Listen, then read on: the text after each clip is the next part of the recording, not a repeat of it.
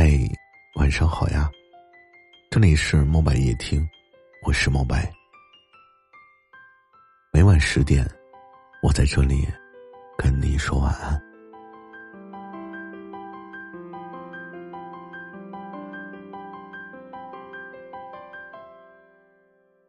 前两天呢，我跟朋友聊天的时候，他说他今年没有抢着回家的票，就不能回家过年了。不过，在这座城市待了这么久，还没有在这里好好的逛过。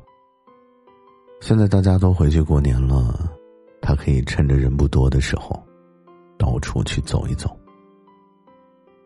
他还说，其实对于回家呀，最幸福的是数着回家的倒计时，和归程途中那种急迫而又期待的心情。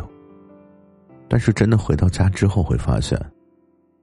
家里还是跟往常一样，没什么特别的。我问他：“那你还想回家吗？”他顿了一会儿说：“想。”其实我们都清楚，即使回到了家之后呢，我们往往也会觉得，一切也就不过如此吧。过年的活动也就那么几项，一切都没有太多的惊喜。和改变，但这并不妨碍我们下一次离家之后，继续对于回家这件事儿，保持高度的热情。可能，这就是家的魔力吧。